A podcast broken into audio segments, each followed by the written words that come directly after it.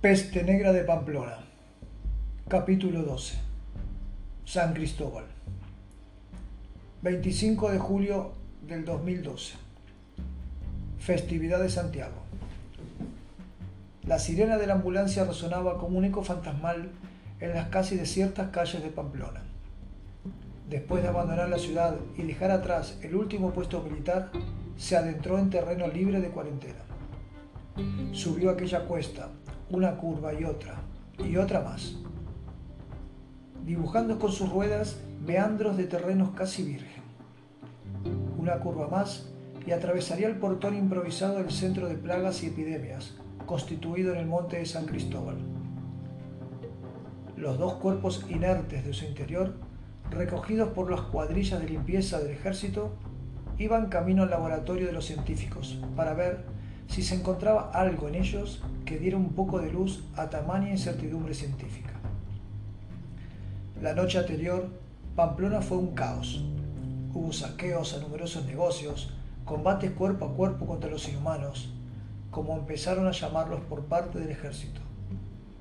Gente disparando de sus casas, otros que corrían a lugares más seguros. El infierno en la tierra o la tierra hecha infierno. A pesar de aquel panorama en el monte de San Cristóbal, se trabajaba a destajo para encontrar algo, por mínimo que fuera, aunque sin resultado todavía. Ponedlos allí, en las camillas, dijo el jefe médico a su cargo, un prestigioso médico de Madrid llegado recientemente. Le habían localizado en su lugar de vacaciones una semana antes. Lo dejó todo, a su familia, sus hijos, el mar, las arenas blancas. Ahora el espectáculo era otro. Tenía que analizar aquellos cuerpos una y otra vez. Muchas pruebas, muchos análisis, autopsias para llegar al fondo de la cuestión. ¿Cómo era posible que una persona normal de un día para otro súbitamente se convirtiera en una especie de perro salvaje que devoraba cuanto se ponía a su alcance? Todos lo sabían, pero nadie lo decía. Aquello era algo que superaba la rabia o cualquier otra enfermedad conocida. Después de preparar un poco los cuerpos, todo estaba a punto. Tres médicos y una enfermera preparados. ¿Listos? preguntó el jefe. Los otros asintieron. El bisturí que baja lentamente hacia el abdomen previamente marcado con un rotulador. Se hunde un poco y empieza a recorrer suavemente y a paso firme aquella piel dura. Después sucede lo que jamás pudieron imaginar. El cuerpo que se estremece, como despertando de un sueño letargado por el tiempo. Ellos son forenses, trabajan con cadáveres. ¿Acaso no estaba muerto? Unos ojos sin expresión se abren lentamente. Las manos parecen garras y recobran toda la energía perdida días u horas atrás y atraen el cuerpo de uno de los médicos para sí. Los dientes se hunden en su cara y le arrancan parte de su mejilla. Esos inmundos dientes masticando piel humana daban repulsa hasta el más salvaje de los caníbales. Una visión que dejó paralizados a todos por unos segundos, sin saber qué hacer, sin entender nada. Los otros dos se abalanzan contra el inhumano, tratan de sujetarlo, pero también son alcanzados por esas garras y por esas mordeduras. La enfermera, que con sus gritos alertó al personal de seguridad apostado en los pasillos, trató de socorrer a uno de ellos. Entran los efectivos de seguridad con sus armas automáticas. Disparan con cuidado de no herir a ningún humano. Esa bestia, de fuerza desconocida, no cae por más que las balas traspasen su cuerpo. Dos soldados le sujetan. Uno de ellos le sacude fuertemente con la culata de su arma. El inhumano acusó el golpe. Retrocede contra la pared. Es una fiera acorralada. Sus ojos blancos y rojos, sus cuerdas vocales emiten un gruñido desafiante y presenta una pose amenazadora. Agita sus brazos y muestra sus garras al tiempo que masculla sonidos incomprensibles. Y entonces lo inesperado si podía esperarse algo más inesperado. El otro cuerpo, recostado en la camilla, se levanta y clava sus uñas en la cabeza de uno de los guardias. Este cae aturdido.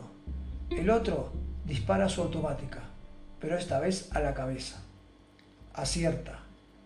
El orificio en su frente, negro como el alma del muerto, es lo último que se ve antes de que caiga desplomado.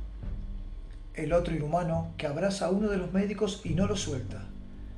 Los gritos de dolor del científico superan cualquier racionalidad. En un arrojo de valor, la enfermera coge una pinza y la clava en la nuca del inhumano.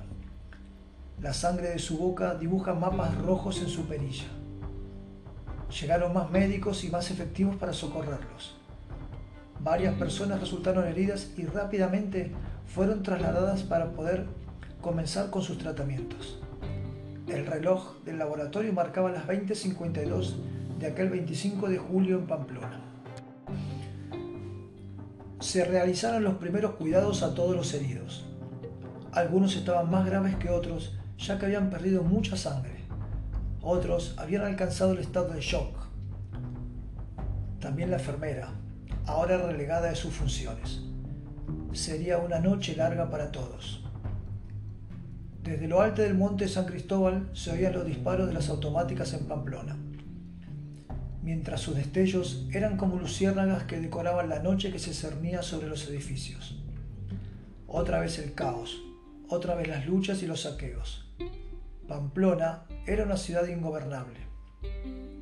Las autoridades la habían abandonado ubicando su sede provisional en la localidad cercana de Olite. Hasta allí todavía no había llegado la locura. Se trataba de trabajar en conjunto con el ejército y las policías nacionales y forales. Trabajo arduo, ya que muchos habían abandonado sus labores en busca de un destino mejor. Las sectas apocalípticas de varias partes del globo hablaban del fin del mundo. Algunos sectores de la iglesia opinaban que Dios estaba castigando a la humanidad y que Pamplona era el lugar elegido para el escarmiento. Los científicos hablaban de un mal incurable y progresivo, pero nadie acertaba a dar una explicación de lo que realmente pasaba y cuál sería su solución, si la tenía. Pamplona convertida en Sodoma y Gomorra para la expiación de los pecados. Como todas las mañanas desde el Centro de Plagas y Epidemias de San Cristóbal, se emitía un parte con las investigaciones que se habían llevado a cabo el día anterior. El gobierno en funciones en Olite era el receptor de aquellos partes y en base a él dictaminaba algunas directrices. Aquel 26 de julio a las 8 horas, la hora habitual, nada se vio ni nada se escuchó.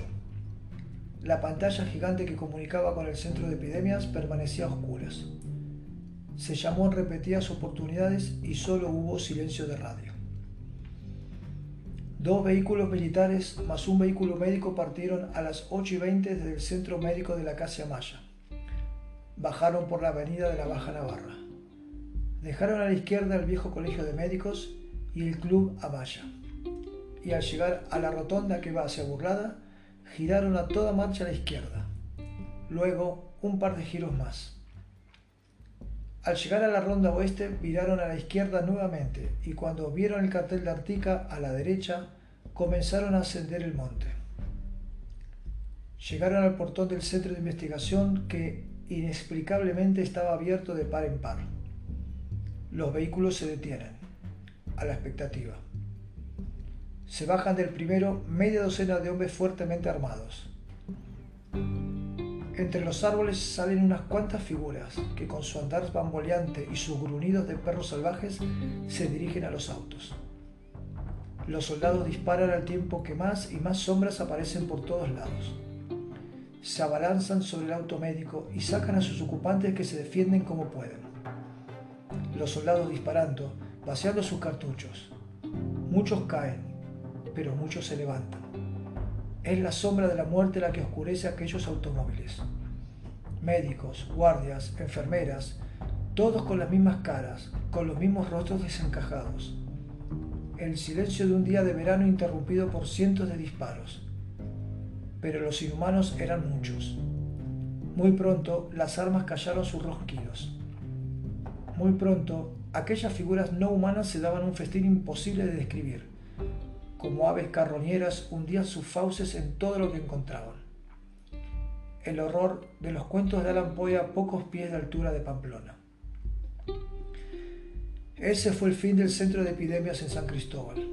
El fin de una pequeña llama de esperanza encendida por aquellos médicos que trabajaban en busca de algo, y el principio de una oscuridad que se adueñaría de Pamplona para siempre.